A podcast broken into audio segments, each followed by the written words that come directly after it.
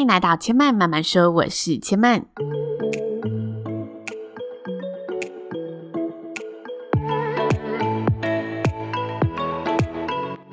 目前频道在 Apple Podcast、Spotify、KKBox 以及 Google Podcast 都听得到。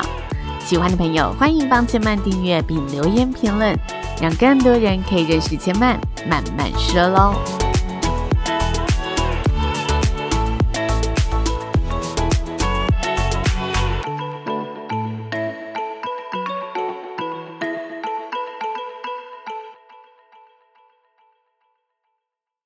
拥抱知性灵魂，从阅读好书开始。欢迎来到千曼说书的单元。今天千曼要跟大家聊聊的呢，是近期阅读的两本书。这两本书的类型跟千曼之前分享的书籍类别都比较不一样。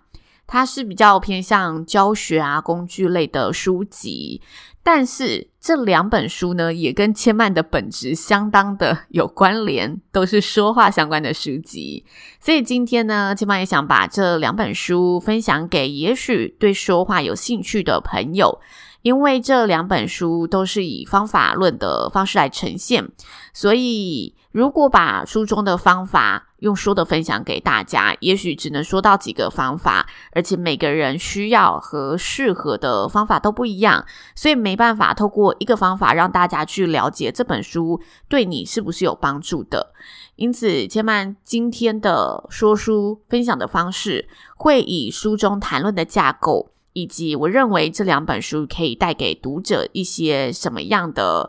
内容，以这两个方向来做介绍。那如果大家听完刚好有这方面的一个需求，或者对这部分的内容有兴趣的话，也都可以再进一步的去购买借阅喽。这两本书籍呢，分别是喜剧大师的十三堂幽默课，以及不词穷的即兴表达。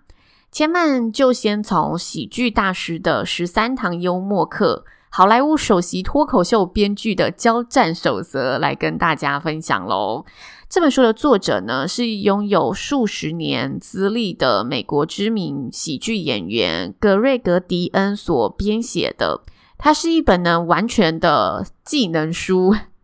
适合给呢对脱口秀有兴趣、想研究如何说出一个好笑话，甚至到如何呈现演绎一场喜剧表演的人。所以，相对的，这本书的实用度真的会比较适合，真的是对这领域有想要去深入琢磨的表演者。那为什么我会接触到这本书呢？因为最近工作上刚好有个需要表演幽默喜剧的挑战，那天生呢就是。不具备幽默的我，赶紧的找了这个资源来学习。我发现这本书啊，是很多台湾脱口秀演员还有相关表演者共同都推荐的一个书籍。那网络评价也不错，所以我就去书店呢把这本书买了回来。以非表演者的角度来说，我认为这本书也很适合想要增进自己幽默感的人，因为他仔细的拆解了笑话之所以能让大家觉得好笑，它的发笑逻辑是什么？有些幽默的人是脑中他就是很多的资料库，可以随时从这些笑话库里面抽出对应的笑话来带给身旁的人欢乐。但有些人呢，他似乎就是天生与幽默感共存，身旁的事他信手拈来，随口一说，都会让人有会心一笑的感觉，让人觉得他就是天生幽默。但其实这份幽默只能是天生的吗？还是其实它背后是有一些系统逻辑可以让我们去拆解的。这本书就是在教你，也许你可以用什么样的角度切入，以什么样的角度制造笑梗，什么样的角度去观察，让你透过后天的这些拆解，也可以变成一个幽默的人。这十三堂课呢，前面六堂是在告诉读者如何拆解笑话，如何发展和打磨改善你的笑话。后面七堂课则是在教你表演。透过表演和各种经验的累积，让脱口秀的演出更加分。我想严格来说，如果大家只是想要提升幽默感，主要会有帮助的内容，真的就是前面的六个章节，后面的内容完全是针对表演者去做设计的。所以，如果你像我一样，只是因为呢 天生没有幽默基因，想靠后天努力让自己有机会在生活里变得更幽默的人。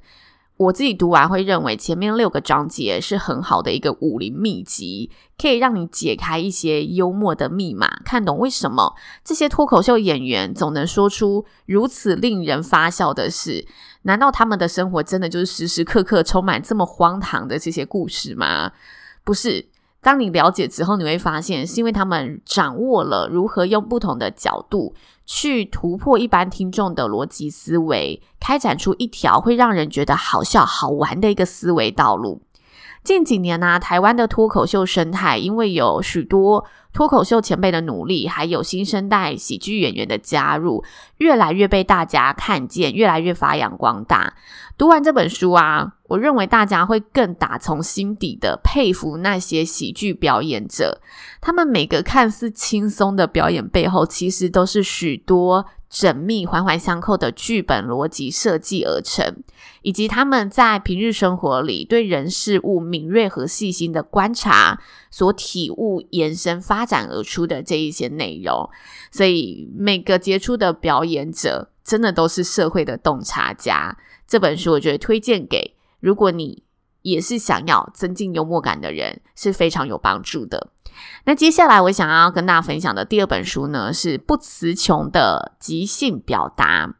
这本书主打呢，就是透过二十二种的说话结构，让你摆脱句点王的标签，开口就成为全场焦点。嗯，坦白说，我很少看这一类型的书籍，就是诶，教你怎么写作，教你怎么说话，就是比较是记。嗯，以技法来呈现的，我比较少去做这一部分的阅读，因为我自己增进说话的习惯是更偏向用实际的经验去观察、吸收、内化，然后再做表达呈现。但是如果大家想要在短时间内让自己抓到一些实用的方法，有方法的去做刻意的练习，特别是针对即兴表达这块。这本书是很好的一个让大家在短时间内可以好吸收、好消化的工具书。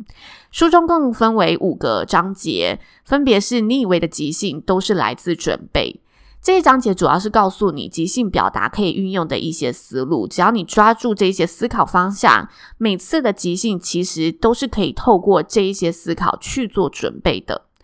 第二章节呢，是借人、借物、借景说个好故事。这个章节是我在这本书里面最喜欢的章节，它告诉你怎么从环境中去发现你可以说什么，去展开你的观点。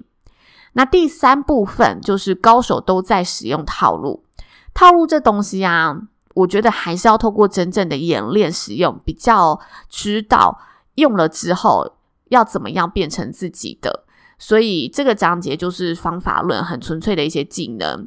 最后两个章节分别是那些推销高手都怎么即兴表达，因为它主要是说推销高手，所以我觉得这一章节真的是比较适合业务族群，或者你的工作是需要去向人提案的工作者所使用的一些方法技巧。那最最最后一个章节是在教你表达的三大陷阱。其实，在表达的三大陷阱里啊，有个陷阱跟我之前。在两百一十二集跟大家聊过的，就是在好好说话、好好生活的单元里，有跟大家分享过的，呃，说话的坏习惯里，其中有分享到一个就是否定用语嘛。那这个陷阱里面，他也提到了这个概念，就是比较习惯去老用否定句，否定句真的很伤人。如果大家没有听过这一集的好好说话，也可以去两百一十二集收听，因为有些说话的坏习惯，可能真的是我们没有注意到。但是说者无心，听者有意，有时候就是会刺进他人的心坎里，这些其实都是我们可以避免的。所以有些陷阱，有些坏习惯，真的都是我们很可以去仔细把关自己说出来的话。总体来说呢，我认为《不词穷的即兴表达》这本书。非常适合想要短期间内找到一些方法去使用、练习、加强说话能力的人。如果大家可能工作上有这部分的需求，相当推荐给大家，因为里面的方法都是非常浅显易懂的。但我认为啊，说话很大一部分真的是长时间的累积和习惯。所以，如果大家是对说话有兴趣，也可以定期来收听千麦每周二的好好说话、好好生活喽，让自己从日常去累积、去练习。以上这两本书就是千嫚最近阅读的书籍，分享介绍给大家。那千嫚最近因为工作上的需求啊，挑战了许多说话的新的领域。前阵子啊，有听众告诉千嫚，他说我某两集的一些内容听起来有点像演讲朗诵的感觉，比较没有对话感。那刚好千嫚那阵子就是在进行演讲的训练，所以说话的风格真的也会随着你的生活环境、的习惯和当下的生命阶段，你接触到什么人事物有所变化。我觉得这也是说话这门艺术里面非常有趣、非常玩味的地方。那以上就是千曼今天的分享喽。千曼慢慢说呢，目前在 Apple Podcast、Spotify、KKBox 以及 Google Podcast 都听得到。如果大家喜欢呢，也诚挚的邀请大家可以到千曼的 Apple Podcast 上呢，帮千曼评分留言，让更多人呢可以有机会看到千曼慢慢说。同时呢，也要在现在收听的频道上帮千曼呢按下一个订阅键，多多支持一下喽。千嫚慢慢说，今天就说到这里喽，也邀请大家下次再来听我说喽，拜拜。